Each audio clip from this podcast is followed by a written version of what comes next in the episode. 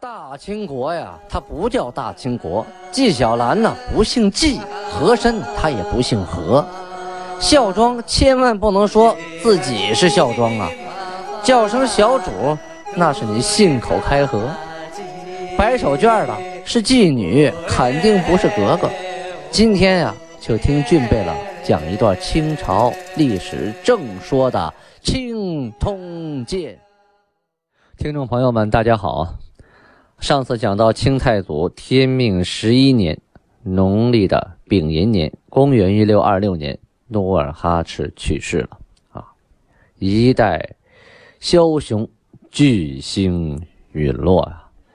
世上的帝王将相，没有一个人可以长生不老，都躲不过生死轮回。上次讲到努尔哈赤去世前呢。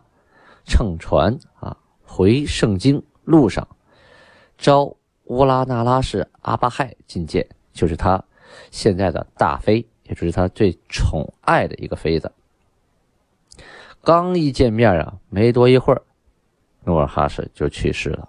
阿巴亥悲痛欲绝，泣不成声啊啊！丈夫死了，哭啊，剩下孤儿寡母了啊。这个孩子当中啊，还有侄子当中啊，代善、阿敏、蒙古尔泰、皇太极啊，这四位是四大贝勒。阿吉格、多尔衮、多铎、吉尔哈朗为四小贝勒。和阿巴亥的孩子呀，多尔衮今年多大？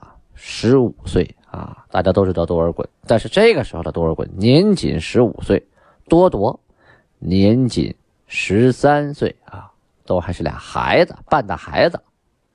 虽然说这俩都是孩子呢，但是努尔哈赤十分偏爱这俩孩子啊。他喜欢阿巴亥，但是呢，他更喜欢这俩儿子啊。这俩儿子呢，得到努尔哈赤的宠爱，同时也得到了军事大权。努尔哈赤给他们两个人一个人一个旗。说白了，这俩都是和硕贝勒呀，手底下各掌管八旗的一支旗呀。用满语说就是额木古萨和硕贝勒啊，就是一个古萨的头头啊。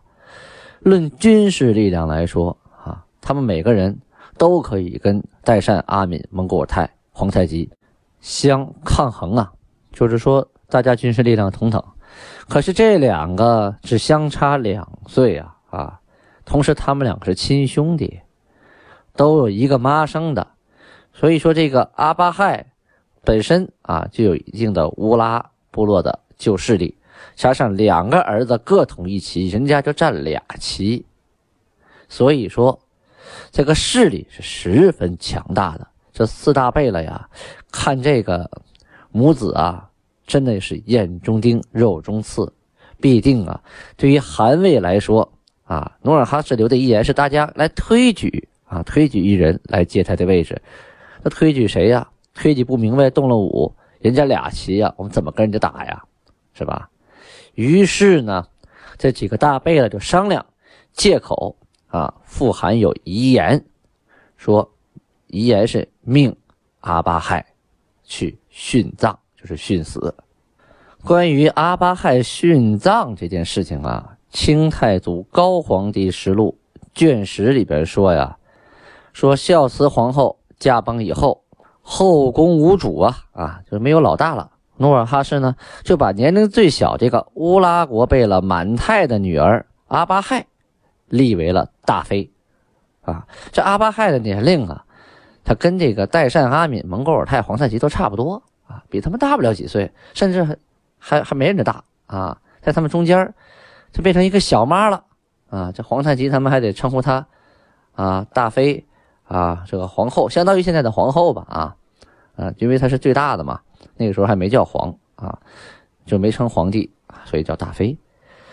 这个辛亥陈克呀，大妃以身殉葬，这就是高皇帝实录记载记载的啊，非常简单，就辛亥陈克，大妃以身殉葬，将阿巴亥这个殉葬的事儿啊，出于被迫的记载呢，讳而不露，就是隐晦起来了，说这事儿不太光彩啊。说皇太极他们做的不太光彩，就没提。而比这更早的出的《清太祖武皇帝实录》啊，卷四啊，于朱贝勒逼令阿巴亥殉葬一事啊，则记载的甚是详尽的啊。大家听一下，说后啊，这是后就指这个皇后的后，指阿巴亥，饶风姿，然心怀嫉妒，每至帝不悦。虽有机变，终为帝之名所致。留之恐后为国乱，欲遗言于诸王曰：“以武忠，必令训之。”啊，先说这段话啊。这个清太祖武皇帝实录啊，那是后人写的啊，他不可能当天有人在那记，所以他后人呢写这个词儿，就是给他自己啊去逼。阿巴亥去死啊，找了一个理论依据。其实这词儿也都是编出来的啊。说这个阿巴亥呀，是半老徐娘，风韵犹存啊，正是味道十足的时候。努尔哈赤呢非常喜欢他，但是呢，此人呢善有妒忌心，因为这里努尔哈赤的媳妇也多，孩子也多啊，他的两个孩子总想争宠，所以经常呢，呃，因为争宠之事啊，致使努尔哈赤。不高兴，虽然呢，他方法很多啊，但是呢，都被努尔哈赤的英明啊给识破，给制服了。努尔哈赤就说了：“说这个人呢，留着以后，将来肯定是我死后他会闹为国乱呐。”于是呢，他就在死之前跟诸王说：“在我死后，定他殉葬。”诸王以帝遗言告后，后知物不从。什么意思？就是这些贝勒们呢，就告诉这个阿巴亥了，说，呃，努尔哈赤啊，说这个富汗有遗言呢，说请你殉葬。这皇后一听傻了眼了，这刚活三十多岁啊，还有俩孩子呢，这谁愿意死啊？这支支吾吾、支支吾吾的，就不想啊，就不想殉这个葬，谁想殉葬啊？是吧？诸王说：“先帝有命，虽欲不从，不可得也。”意思是由不得你喽啊！先王有命，那我们就得遵守。嗯，这个时候你想不去也不行了，由不得你呀。于是后于十二日辛亥辰时自尽啊，就自杀了。至于是上吊还是喝毒药，这咱就不知道了哈。后世的史学家啊来推测说，这个韩呐年长的这么多孩子们呢，都是为了。角逐韩魏啊，所以呀，就借着这个先韩的遗言，强迫阿巴亥殉死。呃，这个在清代名人传略《孝烈武皇后》这本书，还有《努尔哈赤传》，还有《清宫斗争内幕》这些书里哈，都略有记载。依据之一啊，是朝鲜史籍《春坡堂日月录》，上面说韩林宗。命传位于多尔衮、代善辅政。依据之二呢，阿巴亥二子上幼，迫其从训，与习俗不合。啊，这个很关键啊！就是说，当时啊，这个殉葬也不是逮谁都来殉的。首先，这个媳妇下边还有俩孩子呢，这孩子还都一个十三，一个十五，这时候你让他妈去死了，孩子怎么办呢？变成孤儿了，一下死了爹妈，这不符合情理。如果努尔哈赤很心心疼这两个儿子，怎么可能让他妈在这两个孩子上幼的时候就来殉葬呢？这肯定是阴谋诡计，这不符合这个。如果他不喜欢这俩孩子，他也不会把两个旗给他。要喜欢他们，给他们两个旗，让他妈让孩子失去母亲，这完全不是努尔哈赤的作风啊。至于阿巴亥一死，那对谁最有利啊？对四大贝勒最有利。啊，他们首先就失去了多尔衮和多铎的这个斗争面毕竟这俩联合起来力量很强啊！啊，这多尔衮和多铎刚失去父亲，紧接着又失去了母亲，这两个孩子心理打击那是相当的大！啊，争夺汗位那肯定是没这心思了，这个时候想的就是明哲保身呐！啊，嗯，父亲母亲死了，没人给做主了，自己带了俩旗呢，啊，别一不小心。其他人夺去了，啊，这个时候就老老实实的听哥哥们的吧，啊，叫干啥干啥，保命要紧。这里呢，插播一条明朝的新闻，就是在努尔哈赤啊去世的当月呀，明朝陕西那边老百姓闹暴乱了。陕西为什么闹暴乱呢？为什么反抗啊？因为当时这个阉党啊，呃，有一个官叫乔英甲，巡抚陕西，还有一个朱同蒙啊，他巡抚延绥，这两个人呢都不靠谱，就是贪呐啊，收刮民脂民膏。老百姓啊，被逼得没办法了啊，站起来反抗。他这俩人呢，装作不知道，你爱闹闹你的，我该收收我的。而且官吏们一看这阉党来人了，赶紧下令，加重赋税啊，加重赋税干什么呢？多收钱来，然后往上送啊，保住自己的官别得罪上官。那个时候得罪阉党啊，得罪这个魏忠贤，那就是死路一条啊啊！这个两个人呢，就只管。收受贿赂啊，带着银子就回了京城，所以这个陕西这边的暴乱呢越来越严重，老百姓活不下去了。那反正是个死嘛，那我就闹呗。好，这条信息插播完之后，咱们回来啊，到了农历的九月，皇太极继了汗位啊，这是皇太极正式继汗位，是九月初一，公历的阳历的十月二十日啊。但是当年还叫天命十一年。是以第二年为天聪元年，一般皇帝继位都是这样啊。虽然当年啊前皇帝死了，他继位了，但是年号仍以前一个皇帝为主，到第二年才正式开始自己的年号，就是明年为天聪元年，颁布国书啊，大赦天下，死罪以下悉宽宥。就是你只要犯的不是杀头的罪啊，全都放了，就不用在监狱里待着了，啊，这些老百姓都感恩戴德呀，有的是监监狱里都不知道待多久的啊，这赶上天下大赦，都感谢皇恩浩大。皇太极是努尔哈赤的第八个儿子，他的母亲呢是叶赫那拉氏，叶赫贝勒杨吉努的女儿，金世台的妹妹。天命元年（一六一六年），四贝勒皇太极与大贝勒代善、二贝勒阿敏、三贝勒蒙古尔泰共理机务，就是说，在十年前呢，啊，他们就这四个人呢，就开始同时帮助努尔哈赤来治理国家了。努尔哈赤生前呢，规定死后由八和硕贝勒。公推一人继承汗位，是吧？你看这八个贝勒，四个大贝勒，四个小贝勒，大家共同选一个人，那要都选自己呢，一人一票，那谁也上不了位。所以啊，那阿巴亥那俩儿子，前文书说了，刚才说那俩儿子多铎和多尔衮，如果两个人商量好了，你投我，好，我也投我，得就是两票了。那这么要票选的话，那人家很容易上位啊。所以这四大贝勒才把阿巴亥看作眼中钉、肉中刺啊！古往今来争夺汗位的斗争中啊，城门失火、殃及池鱼的事情那是相当的多呀。呃，咱们接着往下说啊，嗯，朱大贝勒呀，逼迫阿巴亥殉葬，他的儿子多尔衮啊，年幼失去了母亲，自己呢就没有了继承汗位的机缘了啊。大贝勒代善，这个人呢，性情宽厚，而且啊，素有劳绩啊，就功劳很多，毕竟年龄最大呀。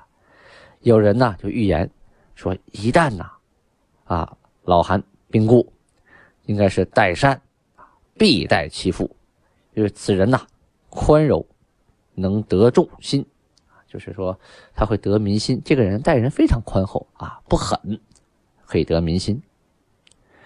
但是啊，这个人都是两面的。这个代善呐，就因为他宽厚，所以啊，为政务的时候啊，优柔寡断，就是不利索，拖泥带水，做事情不干脆。你要治理国家，那有时候必须三板斧上去，就得劈开几条路来。这优柔寡断的可，耽误事儿，所以呢，被当事人视为寻常一庸夫。啊，就不会有太大的建树，乃有大作为。再说说这个二贝勒阿敏，这个阿敏呢，他不是努尔哈赤的孩子，他是舒尔哈齐的孩子，他自然就很难继承汗位。你再往上拼，你拼不过人家亲儿子呀。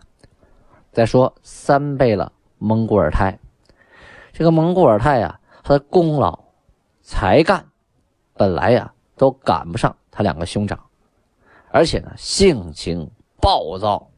啊，就这个脾气太暴了。天命五年（一六二一年）的时候，他的母亲富察氏，就得罪了努尔哈赤，就被废了。努尔哈赤把他母亲给废了啊，就是呃，把他这个名号啊就废掉了。你不再是妃子，也不再是皇后了啊。这个蒙古尔泰呢，一听说这个母亲得罪了父亲，你猜他干了什么事一激动啊！自己拿刀把他自己亲妈给宰了，这事儿他都干得出来，所以呀，从此名誉扫地，谁会推举一个一急眼了把自己亲妈都宰了人当皇帝呢？那是不可能的呀。最后，咱就说说这四贝勒皇太极啊，这四大贝勒他排老四，他自幼啊随父出征，在萨尔浒。之战啊，转战三路，冲锋陷阵，英勇破敌，战功卓著啊啊，那也是一马当先呐，玩了命了。辽沈之役啊，攻打辽阳、沈阳，还有征服叶赫、驰援科尔沁，都立有大功。努尔哈赤在世的时候，就曾经赞过啊，说：“吾子皇太极，父兄依赖。”如身之有目，皇太极勇力绝伦，麾下将卒皆精锐，又善权变，得众心，终被诸贝勒推为新汗。时年三十有五。这段话是说，努尔哈赤称赞皇太极呀，我们父亲兄弟们啊，有了你，就像身体有了眼睛啊。就有了方向，还说皇太极这个人呢，勇力绝伦啊，力量大，麾下的将卒也都是精锐的部队，善于征战，同时呢又善权变，这是十分关键的啊！你当一个一国之主啊，你不是当一个一军之主啊，不是会打仗就行了，你要善于权变，如何平衡啊，呃各个阶层之间的关系啊，如何治理一个国家，不善权变不行。而且他得众心啊，就是我众心所归，大家都觉得这个人挺好，没什么问题啊，不像老大那么优柔寡断，也不像呃老三那样残暴不仁啊，所以呀，大家最后推选皇太极继承了努尔哈赤的汗位。这里啊，呃，有一段考译啊，就是解释这个事情，说皇太极得位以来呀，始终。有是推举和夺利这两个说法，什么概念呢？有人说皇太极是被大家推选出来的，还有人说呀，这个位置是皇太极自己抢过来的。台湾学者李光涛啊就说，主张这是他是夺利，就是他是抢过来的，认为皇太极继位啊，不是奉行着先汗八家推举的遗训啊，他也用的是日本人。呃，导文次清初之祭祀问题这篇文章说皇太极啊夺位有四条之多啊，就这个证据四条。第一，朝鲜李朝实录记载，天聪元年五月十八日，郑中信啊从后金回来，说皇太极雄杰，其继位系夺利等等等等等等啊，说借的朝鲜人这句话说这个人。啊，从郑中信啊，郑中信从后金回到朝鲜，说皇太极是夺位。第二条呢，有一本书叫《然离氏记述》啊，它的卷二十七也用了《丙子录》云，上面呢都是文言文啊，大概意思就是说努尔哈赤啊，当时死的时候啊，想立代善。为继位者啊，就是说努尔哈赤想让代善继位，后来呢，代善把他位置啊让给了皇太极，啊，说皇太极比我强，应该立皇太极。皇太极呢也没有推辞啊，呃，就直接把他位给继了，这不就是夺位吗？啊，好，第三条说是日月录啊，上面说说努尔哈赤临死的时候啊，也跟那个老二说，我想立九王啊为继位者，但是呢他太小了，你现在可以设位，将来呢再传给九王。这个代善呢，呃，并没有。就是这么做，说把这个位置就直接传给了皇太极，这是日月录上记录的啊。还有第四条说《建州文件录》啊，这本书上什么预言？预言就是我们现在说的预测啊。什么预测说努尔哈赤死之后啊，肯定是代善，因为他是老大呀，按汉族人的习惯的长子啊，继承汗位很正常，继承家业吗？胡中啊，皆称其宽柔，能得众心啊。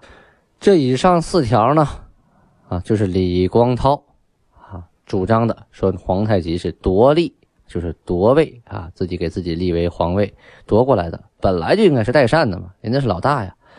但是啊，这个朝鲜的记载啊，大多呢，通通都是传闻和揣测，也就是说，他不是亲眼所见啊。都是听来的和自己猜的，他这个地方作为依据，这不足以为信啊。顺治帝啊亲政后，罗织了多尔衮的罪状啊，又何患无辞呢？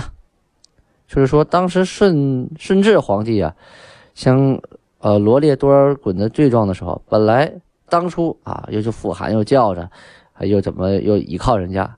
最后自己有了权利了，多尔衮死以后，立刻翻脸不认人，罗列罪状啊，叫找词儿有的是啊。欲加之罪，何患无辞啊？这皇太极得位于朱贝勒推举，清修的史书啊，言之凿凿，就是说，清朝当时各种的史书记录的，十分的准确啊，十分的清晰，不存在说是他抢位夺位的一说。皇太极啊，推辞是有的，啊，是有说皇考无立我为君之命等等等等，确实大家要推选嘛，是吧？就是努尔哈赤也没有确定说就你继位，这这事儿是真的啊。继位之初啊，他跟各个贝勒啊盟誓啊，对天对地啊，誓文中也有今我诸兄弟子侄。以国家人民之众，推我为君之命，等等等等话，哎，就是大家推选我为君主。皇太极论富尔丹罪状的时候，曾经说过，这富尔丹是个人名啊。